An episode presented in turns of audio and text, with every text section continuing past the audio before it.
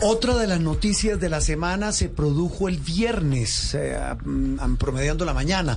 La alcaldía, las autoridades eh, de la capital del país declararon la alerta ambiental y lo hicieron eh, yo pensaba que era solamente por contaminación de carros no, que producían los vehículos. No solo eso, no solo eso, sino que han ocurrido incendios forestales en departamentos como Bichada, Meta, Casanare, incluso en Venezuela, y el material particulado que se produce por cuenta de esos incendios llega hasta acá. Entonces, por eso se emitió la, la alerta aquí en Bogotá, pero no solo en Bogotá hay que ponerle ojo a este tema de la calidad del aire. Por ejemplo, el viernes también en Medellín hubo varias de las estaciones de monitoreo que estaban en naranja. Claro, por allí lo que pasa, bueno, hay un tema también muy complejo en la capital antioqueña. De geografía. Por ser un embudo. Sí. Eh, estar ubicado entre montañas. Daniel Bernal es un muy, muy reconocido y respetado activista activista ambiental, un hombre que ha dedicado su vida a este tema. Daniel, un gusto saludarlo hoy domingo. Y, en el caso puntual de Bogotá, esta alerta que se emite, eh, ¿qué tan pasajera es? ¿Qué tan recurrente es? ¿Y qué tanto nos debemos preocupar? Buenos días y buen domingo. Gracias, Juan Roberto. Pues el tema de las alertas ambientales no es tan común, por ejemplo, eh, el año pasado se dio, pero en pandemia también hubo incendios y hubo este tema de, que los vientos transportan el material particulado y lo traen a otros lugares. Y pues como todos estábamos encerrados, pues aunque hubo así como esas alertas no fueron tan graves porque no había tanto transporte afuera. Es que este tema se da por varias variables que entran en juego, o sea, se suman. Por ejemplo, lo que nosotros emitimos, pues es una parte que se produce siempre, pero entonces llegan estas temporadas de quemas e incendios en otras zonas del país o hasta en Venezuela o puede venir polvo que traen los vientos del Sahara y eso se suma y ahí sí se generan estas alertas, pero pues no es común, casi solo se dan en estos meses en febrero, marzo, abril, todavía falta tiempo y hasta ahora es el comienzo, o sea, si hay muchos más incendios o, la cosa se agrava, pues va, van a seguir estas alertas. ¿Y tenemos forma de prevenirlas? Es decir, si ya sabemos que en esta época del año se pueden producir estos incendios, ¿hay alguna manera de mitigar los efectos? Pues lo más directo sería sin duda hacer eh, mucho control sobre este tema la mayoría de los incendios eh, que ocurren en la energía, que es de donde más vienen estos eh, este material particulado que transportan los vientos, pues es para deforestación o, o, mal control de la parte agrícola o también en una época, eso fue hace como dos años que en Venezuela hubo unos incendios muy grandes en la frontera y pues todo eso nos, nos afectó. Esa es como la forma de la parte de los incendios y pues en las emisiones que nosotros tenemos pues controlar más el transporte público y de carga que son los más contaminantes y las industrias. Eso sería como lo más directo que podemos hacer. Sí. Porque ahí justamente siempre se piensa en restringir la movilidad vehicular, pero privada, ¿no? Claro, pero porque eso iba a preguntar yo, Juliana y, Daniel, es que cuando hay días sin carro, se supone que baja la contaminación en Bogotá, pero me decía un experto que no hay tal. No, porque los que más contaminan son los del transporte público. es, es así, Daniel.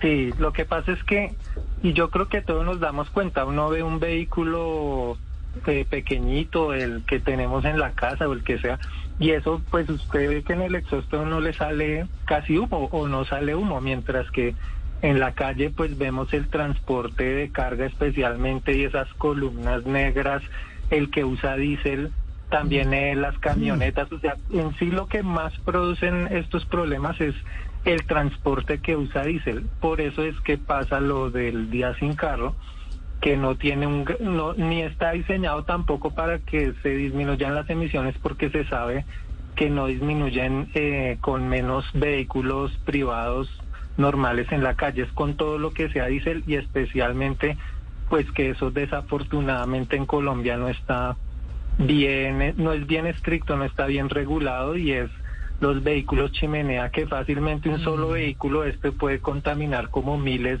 de los normales que va por la calle. Sí, ese es el otro tema. Eh, Daniel, una pregunta final y, la reflexión es esta. ¿Qué tan contaminado es el aire de Bogotá? Si uno lo mira, lo, percibe hoy, eh, sin este fenómeno puntual de los de los eh, incendios forestales en la Orinoquía, cuyas partículas contaminantes llegan a la capital. Pero en términos normales, ¿qué tan contaminado es el aire de la capital? Pues todo depende de lo que lo midamos, pero realmente nosotros debemos agradecerle a la a los cerros orientales que arrastran todo ese material particulado, o si no, porque si nosotros tuviéramos una topología como Medellín u otras ciudades sería muchísimo más grave lo que hay acá.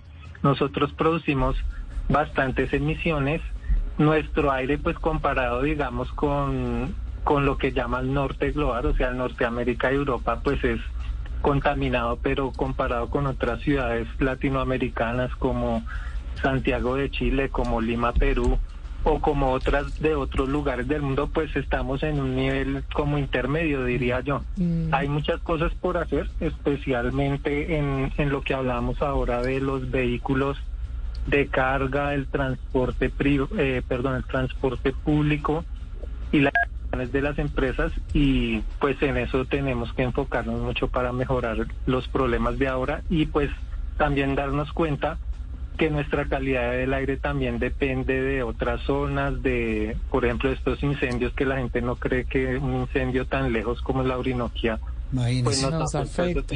son, medidas nacionales. Claro. Daniel, y en esta coyuntura en particular, ¿qué hacemos? ¿Cuáles son las recomendaciones? ¿No deberíamos entonces salir o qué hacemos?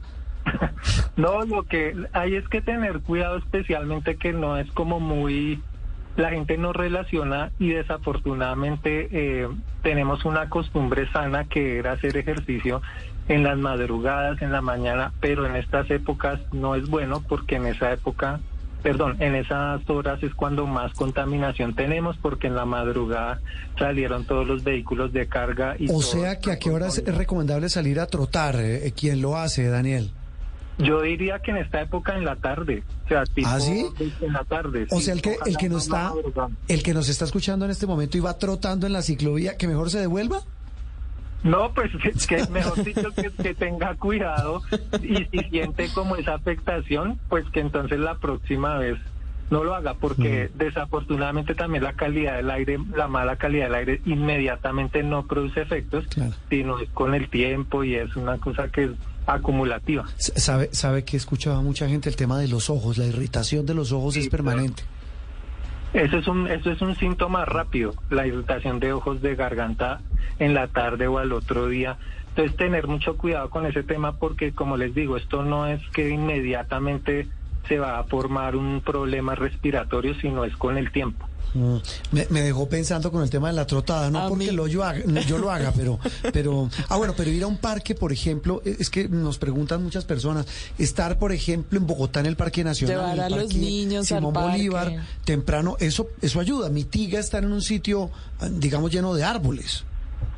Depende, sí, ayuda en algo, pero no es tanto el efecto porque el, el material particulado es una es un es microscópico, entonces los árboles detendrán un poquito el tema, pero si está por si tenemos problemas, por ejemplo, en toda la ciudad, pues no hay forma, sino es eh, pues tratar de hacer menos actividad física o si se tienen filtros de aire o si se tienen monitores personales de, contaminación de material particulado, pues estar midiendo y sabiendo qué se puede hacer. No depender tampoco solo de la información que viene del gobierno, que también es un poco generalizado. O sea, pues lógico, ellos, ellos generalizan, pero también uno puede tomar medidas personales. Sí, Daniel, me quedan unos segundos. ¿Usar tapabocas, ¿será que nos va a tocar llegar un poquito a ese extremo en estos días? Yo creo que si, si hay incendios grandes, sí, sí, sí se va a recomendar tapabocas de material particulado.